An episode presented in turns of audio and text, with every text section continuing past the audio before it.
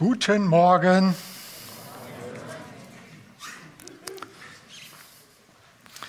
Ich möchte zu Beginn beten und wir werden kurz ruhig. Vater im Himmel, danke, dass wir an diesem Sonntag dich feiern dürfen, dass wir dich ein Stückchen mehr erkennen dürfen. Wir wollen dir die Ehre geben und ich bitte dich, dass du uns heute begegnest. Segne du die Kindergottesdienste, dass auch die Kinder dich lieben und kennenlernen. Befähige du die Mitarbeiter dabei und lass auch sie Vorbilder sein für die Kinder. Ja, rede du zu uns durch dein Wort. Hilf uns zu lernen, wie wir beten sollen, wofür wir beten sollen und dass wir erkennen, wie wunderbar du bist. Amen. Stellt euch vor, eines Morgens staunen wir nicht schlecht, die Tür geht da auf und Tobias Teichen kommt hier rein. Wer kennt äh, Tobias Teichen? Ja. Ähm, Tobias Teichen ist äh, für die Jüngeren unter uns äh, äh relativ bekannt, also ein bekannter Christ aus der ICF München. Tobias Teichen kommt hier rein und wir sagen, äh, Du stehst ja gar nicht auf dem Terminplan. Warum bist du eigentlich hierher gekommen? Und seine Antwort überrascht. Er sagt nämlich, ich habe von eurem Glauben an Jesus Christus und von der Liebe zu allen Christen gehört. Deshalb bin ich gekommen, um mich davon zu überzeugen. Ich liebe es, Gemeinden zu besuchen, die bekannt sind für ihren Glauben an Gott und die Liebe zu anderen Christen. Wisst ihr etwa nicht, dass ihr dafür bekannt seid? Äh, nein. Äh, wisst ihr nicht, dass man positiv über euch redet? Ich danke jeden Morgen Gott dafür, dass es so eine Gemeinde gibt wie euch. Ja, Tobias Teichen ist äh, für die Jüngeren unter uns heute bekannt. Damals, vor 2000 Jahren, war Paulus einer der bekanntesten Christen. Und Paulus schrieb an die Epheser folgenden Vers. Das ist auch der Grund, warum ich nicht aufhöre, für euch zu danken. Nachdem ich von eurem Glauben an Jesus, den Herrn, gehört habe, und von eurer Liebe zu allen, die Gott geheiligt hat. Wäre das nicht eine Vision für unsere Gemeinde Calvary Chapel Herborn für das neue Jahr 2024? Wir sind bekannt für unseren Glauben an Gott und für unsere Liebe zu allen Christen. Wir sind so bekannt, dass in ganz Deutschland über uns geredet wird. Nicht, weil wir tolle Programme haben oder einen tollen Lobpreis äh, oder tolle Menschen, sondern dass wir bekannt sind für unseren Glauben an Gott und die Liebe zu anderen Christen. Dieser Abschnitt beschreibt hier die Merkmale einer Gemeinde. So hat Gott sich die Gemeinde gedacht. Sie ist vertikal orientiert, also hat eine Beziehung zu Gott, aber auch horizontal zu Menschen. Wir Christen sollten also nicht völlig abgehoben sein und äh, nur noch an den Himmel denken und die ganzen Nöte, die Menschen so haben äh, und äh, was in der Welt so passiert, überhaupt nicht kennen. Aber wir sollten auch nicht äh, total auf das Diesseits orientiert sein und den Himmel völlig vergessen. Also es ist beides wichtig. Gott treu sein und Menschen lieben. Wie ist es eigentlich bei dir? Mit deinem Glauben, mit deiner Liebe? Würdest du jeden in dieser Gemeinde zu sich nach Hause einladen? Zum Essen, Könntest du das? Jeden einladen zum Essen? Könntest du jeden äh, eine Übernachtung anbieten? Oder könntest du jedem die Füße waschen? oder jedem deinen Dienst, deine Hilfe anbieten und auch geben, ohne Geld dafür zu nehmen. Könntest du das? Hast du gute Gefühle bei deinem Sitznachbarn hier? Also, dass du ihn magst, dass du liebevoll ihm begegnen kannst. Paulus dankt Gott für diese Gemeinde. Er ist nicht neidisch auf sie. Er ist auch nicht super skeptisch, so, hm, irgendwas stimmt bei euch nicht. Irgendwie stimmt der Ruf nicht. Irgendwas ist bei euch nicht in Ordnung. Irgendetwas verheimlicht ihr. Nein, Paulus dankt Gott. Er dankt nicht der Gemeinde und sagt, ihr seid so toll, ihr habt ganz tolle Fähigkeiten, ihr habt ganz tolle Dienste. Nein, er dankt Gott. Und er erzählt ihnen und lobt sie also irgendwie indirekt. Und ich wünsche mir für unsere Gemeinde hier, das höchste Lob, was ich mir hier vorstellen kann, ist, dass Menschen über uns sagen, der Glaube deiner Gemeinde und die Liebe zu anderen Menschen ist großartig. Paulus hört nicht auf, Gott für die Epheser zu danken. Lasst auch uns nicht aufhören, für unsere Gemeinde, aber auch für die anderen Gemeinden hier in der Umgebung zu danken. Dass sie Jesus Christus dienen, dass sie ihm glauben und die Jesus-Angehörige lieben.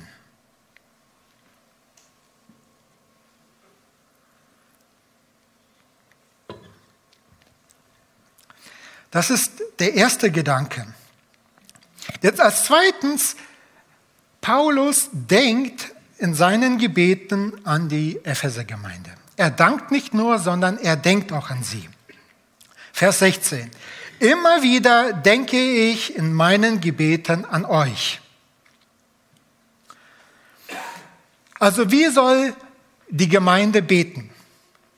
Wie soll so ein Fürbittegebet aussehen? Einmal unaufhörliches Danken für andere und zweitens unaufhörliches Denken für andere. Denken wir als Gemeinde und auch als Einzelne nur an uns, an unsere kleine Familie oder große Familie oder denken wir auch an andere, an andere Nöte? Dankst du für andere? Wie betest du? Betest du nur für dich selbst oder betest du auch für andere? Heute Nacht konnte ich äh, nachts irgendwann mal nicht schlafen und dann lag ich da und lag und dann, und dann, ja, vielleicht solltest du die Zeit nutzen und bei beten, wenn du schon nicht schlafen kannst. Und dann auf einmal, ach ja, du predigst ja morgen. Ja, über was denn? ach, über diesen Inhalt, ja, dann kannst du ja anfangen, anfangen zu beten für andere. Das ist jetzt ein Übungsfeld.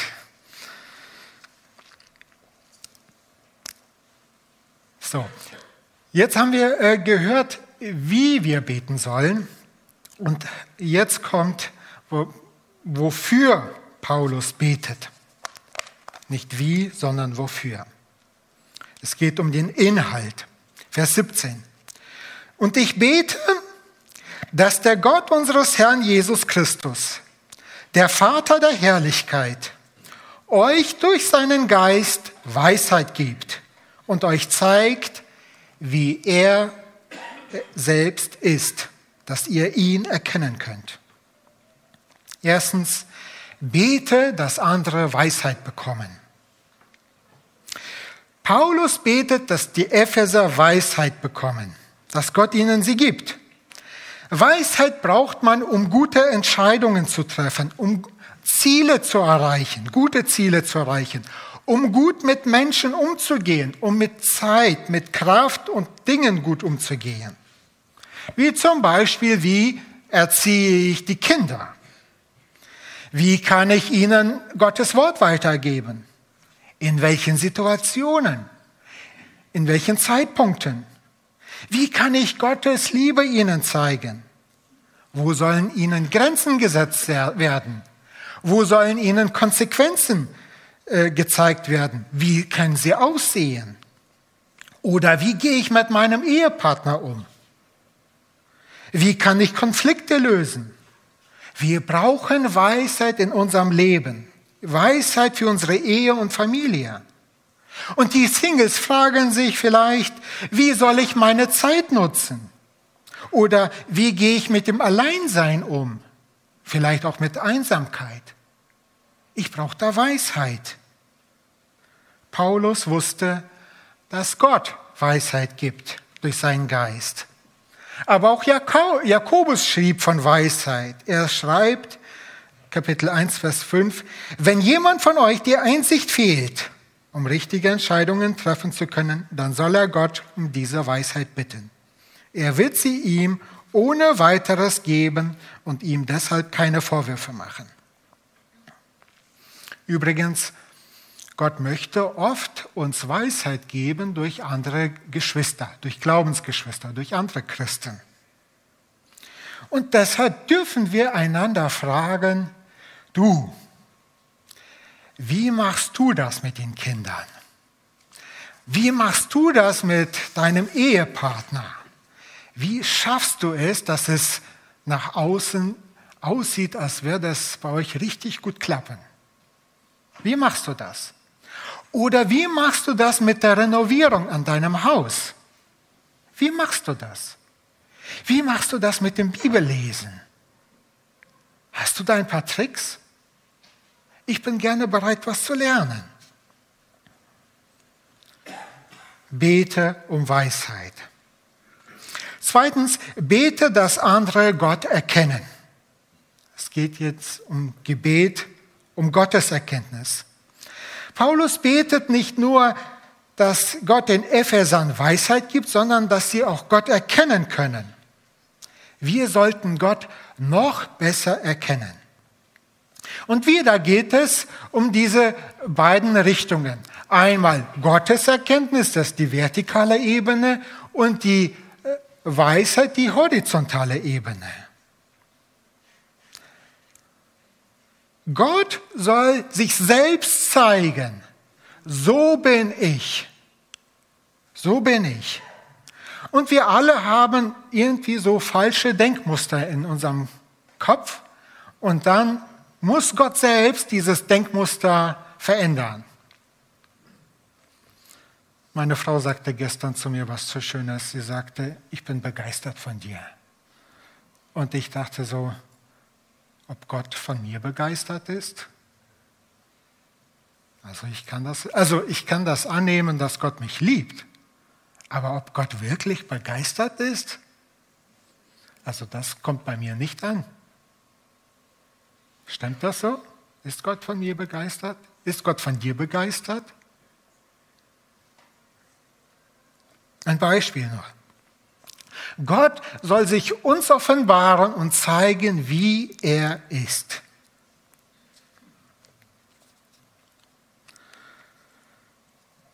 Es ist schön, es ist gewaltig, dass Gott das höchste Wesen, die großartigste, die schönste, die wunderbarste und herrlichste Person im ganzen Universum immer mehr kennenzulernen. Ist doch ein tolles Hobby. Gott mehr kennenzulernen. Wofür sollst du beten? Bete, dass andere Weisheit bekommen und bete, dass andere Gott erkennen. Vers 18. Er gebe eurem Herzen erleuchtete Augen, damit ihr seht, zu welch großartiger Hoffnung er euch berufen hat und damit ihr wisst, wie reich das herrliche Erbe ist, das auf euch die Heiligen wartet. Drittens, bete, dass Gott anderen erleuchtete Augen für ihre Herzen gibt. Meine letzte Predigt hier äh, handelte oder kam aus Hebräer 6. Und da schon kam das Wort erleuchtet. Jetzt kommt mir dieser, äh, dieses Wort wieder hier in den Text und denke, Schon wieder dieses Wort. Also ich glaube, ich muss mich ein bisschen mehr mit diesem Wort beschäftigen. Was bedeutet denn Erleuchtung? Ich habe nachgeschaut, ähm, das Wort erleuchtet kommt meistens in der Bibel ähm, als geistig oder geistliche Erleuchtung.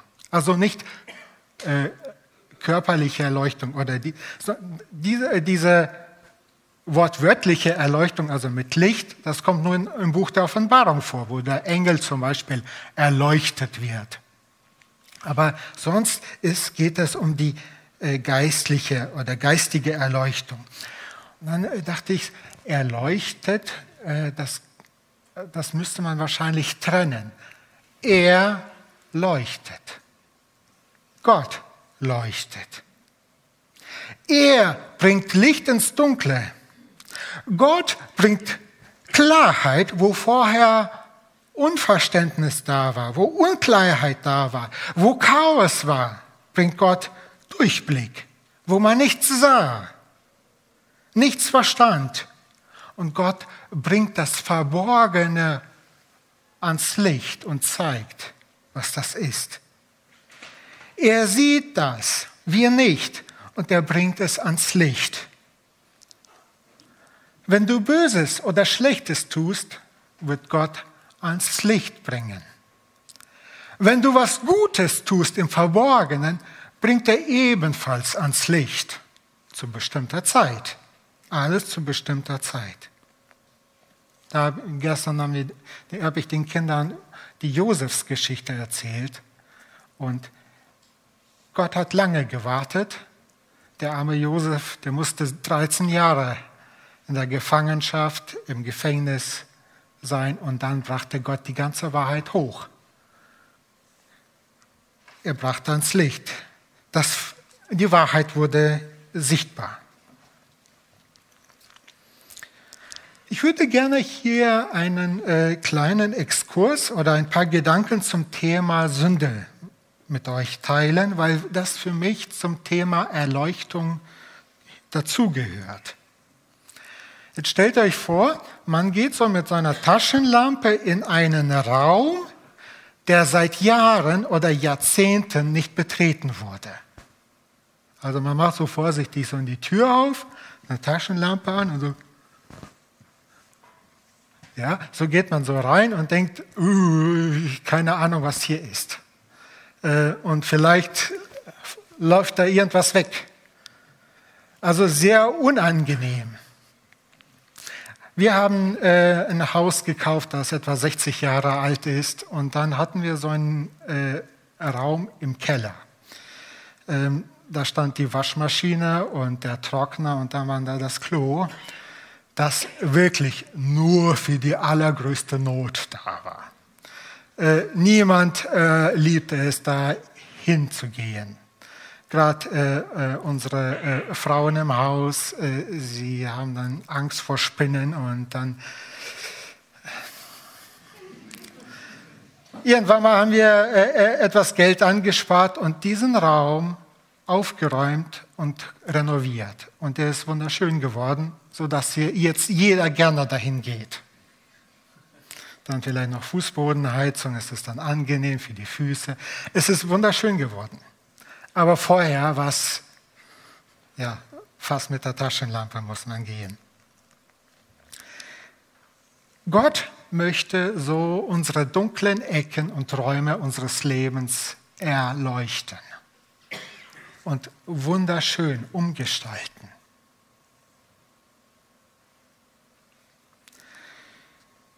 Gott möchte die Sünde, das Kaputte ans Licht bringen und Heilung schenken. Johannes 1, Vers 9.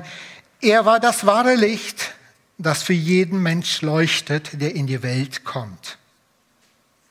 Wir Menschen, wir wollen die Sünde verharmlosen, festhalten, verallgemeinern. Alle tun doch das. Verschieben, der andere ist schuld oder zudecken und verstecken.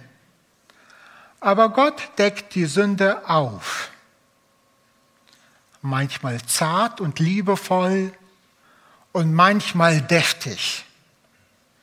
so dass es furchtbar weh tut.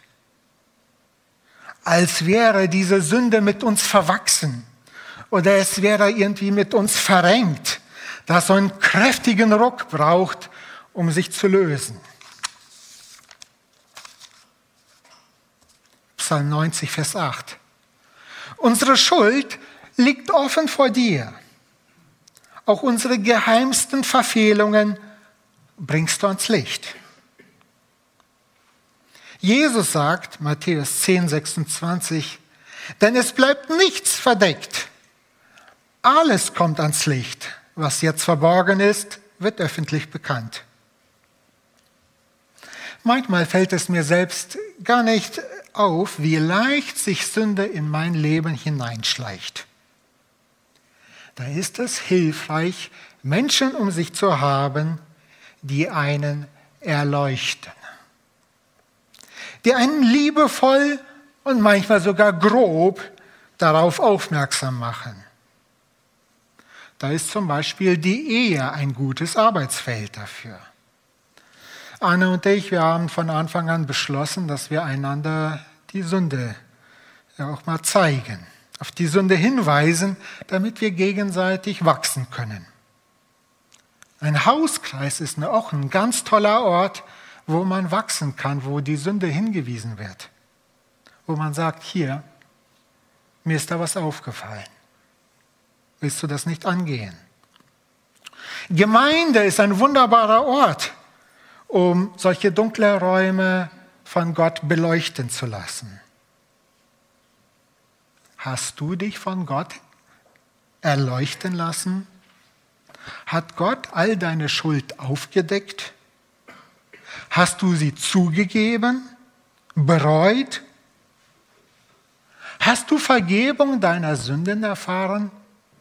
Oder gibt es noch Räume und Ecken in deinem Leben, wo seit Jahren oder Jahrzehnten niemand betreten hat, niemand erleuchtet hat, niemand renoviert hat.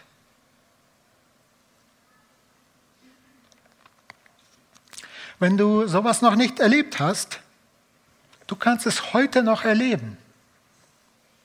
Du kannst heute frei von Schuld werden. Du kannst das allein mit Gott besprechen, du kannst aber auch mit jemandem von uns hier reden und beten und du kannst auf jeden von uns zu, zugehen. Vor allem der Leitungskreis steht hier da zur Verfügung. Zurück zum Vers 18. Gott gibt uns Augen, die nicht nur die Sünde sehen, sondern auch die großartige Hoffnung, die wir haben. Das Ziel, die Lösung.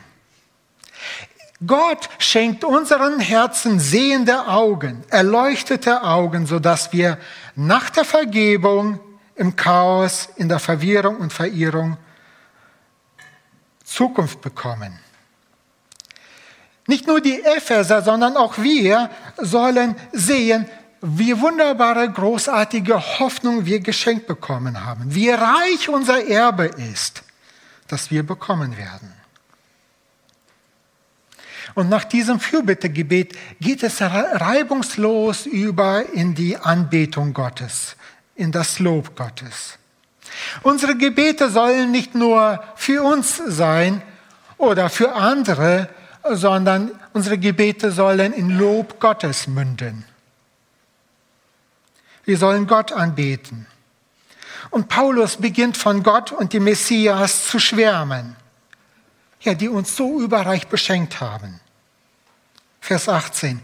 Er gebe eurem Herzen erleuchtete Augen, damit ihr seht, zu welch großartiger Hoffnung er euch berufen hat.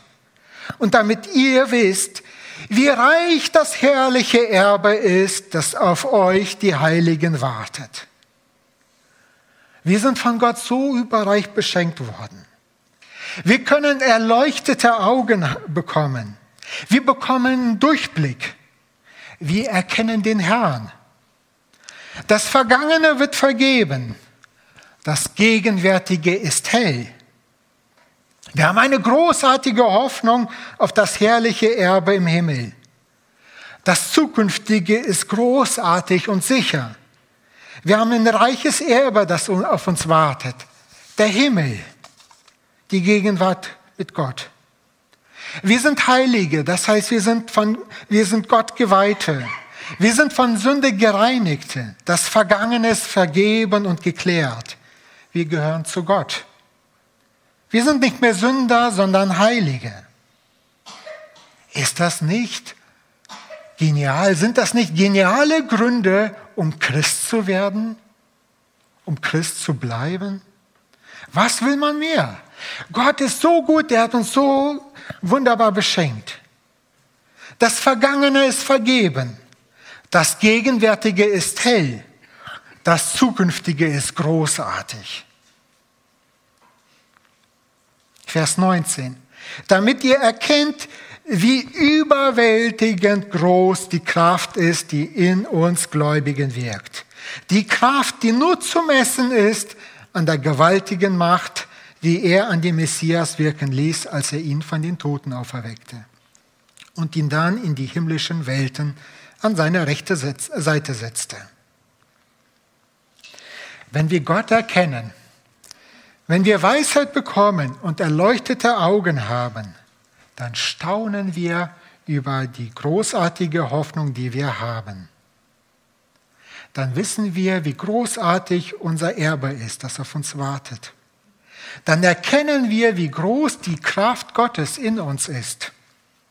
Das ist der Heilige Geist, der uns Kraft gibt.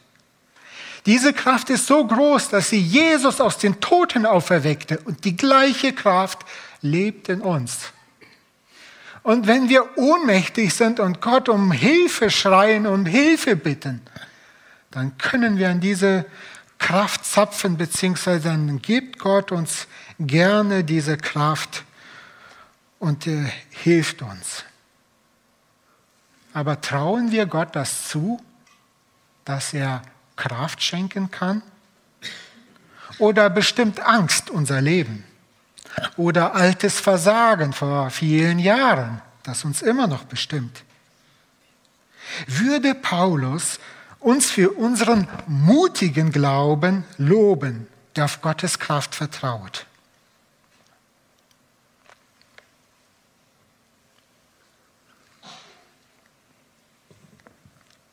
Vers 21. Dort thront er jetzt, hoch über allen Gewalten, allen Mächten und Autoritäten, über allem, was Rang und Namen in dieser und auch in der zukünftigen Welt hat. Gott hat ihm alles unter zu Füßen gelegt und ihn, der über alles herrscht, auch zum Kopf der Gemeinde gemacht. Paulus ist endgültig abgekommen vom Fürbittegebet. Er kann nicht anders, als über Jesus Christus zu reden und zu staunen. Christus thront über alle Menschen, über alle Mächte und Autoritäten. Wir haben vielleicht Angst um, in der politischen Situation in Deutschland oder in der Welt oder unsere familiäre Situation. Wir haben Angst. Aber unser Jesus Christus, er herrscht. Er regiert, er thront darüber. Die Kraft, die ihn auferweckte und krönte, die ist auch in uns. Wir können diese Kraft anzapfen. Wir können Gott um Kraft und Weisheit und Erkenntnis bitten. Er ist Gott, der uns das Erbe Jesu gegeben hat. Vers 23. Die Gemeinde stellt seinen Körper dar und seine Fülle. Es ist die Fülle von dem, der das All und alles erfüllt. Als Gemeinde sind wir Christi Körper, Christi Leib. Wir gehören zu Christus. Er ist der Urheber und der Herr und der Leiter der Gemeinde. Die Gemeinde ist Jesu Fülle. Sie gehört zu ihm, der das All regiert. Weil wir zu Christus gehören, können wir ihm vertrauen und unseren Nächsten lieben. Ich möchte zum Schluss zusammenfassen. Der heutige Bibelabschnitt zeigt erstens, wie du beten kannst. Und zweitens, wer ist das, zu dem du betest? Also bete wie folgt. Erstens, danke unaufhörlich für andere. Zweitens, denke unaufhörlich für andere, an andere. Und dann, wofür kannst du beten? Bete, dass andere Weisheit bekommen. Bete, dass andere Gott erkennen. Bete, dass Gott anderen erleuchtete Augen für ihre Herzen gibt. Aber dieser Abschnitt zeigt nicht nur, wie wir beten sollen und wofür wir beten sollen, sondern der Abschnitt zeigt von Vers 15 bis Vers 23, wer Gott und wer Christus ist. Die nächste Folie. Vers 15. Gott heiligt. Er macht frei von Sünde und Schuld. Gott ist zugänglich, trotz Größe und Heiligkeit. Wir können zu ihm beten, mit ihm reden. Gott hört uns und er hört uns an. Er ist uns zugewandt. Er hört deine Worte. Und wenn du ganz schwach bist, hört er dein Hauchen. Er ist der Vater der Herrlichkeit. Er ist voller Weisheit und er gibt sie weiter an, die, an dich. Du kannst ihn erkennen. Vers 18. Er gibt erleuchtete Augen. Er gibt großartige Hoffnung. Er hat dich berufen. Er hat ein reiches und herrliches Erbe gegeben, das auf uns wartet. Er ist überwältigend stark. Er hat Kraft ohne Ende. Er hat dir Kraft gegeben, die in dir wirkt, mit der gleichen Kraft, die er Messias von den Toten auferweckt. Gott hat Christus im Himmel auf den Thron gesetzt, neben sich. Christus thront jetzt hoch über allen Gewalten, allen Mächten und Autoritäten, über allem, was Rang und Namen hat, über allen Gewalten, allen Mächten und Autoritäten. Gott hat ihm alles unter seine Füße gelegt und ihn zum Kopf der Gemeinde gemacht. Er, Christus, herrscht über alles. Er hat die Gemeinde zu sich als seinen Körper gestellt. Er hat die Fülle von dem, der das All und alles erfüllt. Wow. Wie groß ist doch unser Gott, der uns überreich beschenkt hat. Lass uns ihn dafür anbeten, ihn ehren. Lass sein Licht scheinen in uns und in unserer dunklen Welt. Lass ihn unsere Welt erleuchten. Lass uns dafür beten, dass wir als Gemeinde nicht für tolle Gottesdienste oder Programme bekannt sind, sondern dass wir einen großen Glauben an einen unendlich großen und guten Gott haben und dass wir alle Christen lieben. Amen. Ich bete. Herr, du bist so wunderbar, du bist so groß und du hast uns überreich beschenkt. Nicht nur einmalig, als du unsere Herzen erleuchtet hast und unsere Sünden vergeben hast und uns ewiges Leben geschenkt, sondern du gibst uns jeden Tag neue Kraft, andere zu lieben dir treu zu sein. Ich bitte dich, dass du unsere Welt erleuchtest und dass Menschen die guten Taten sehen, aber dich, den großen Gott, preisen. Dass nicht wir die Ehre bekommen, sondern du. Danke für deine Größe, für deine großartigen Taten. Danke, Jesus, dass du für uns an, an unserer Stelle ans Kreuz gegangen bist, um unsere Sünden zu vergeben, um unsere Strafe zu bekommen, damit wir frei sind, damit wir Gottes Kinder werden. Danke für diese unendlich große Liebe und Gnade. Wir wollen dich anbeten. Amen.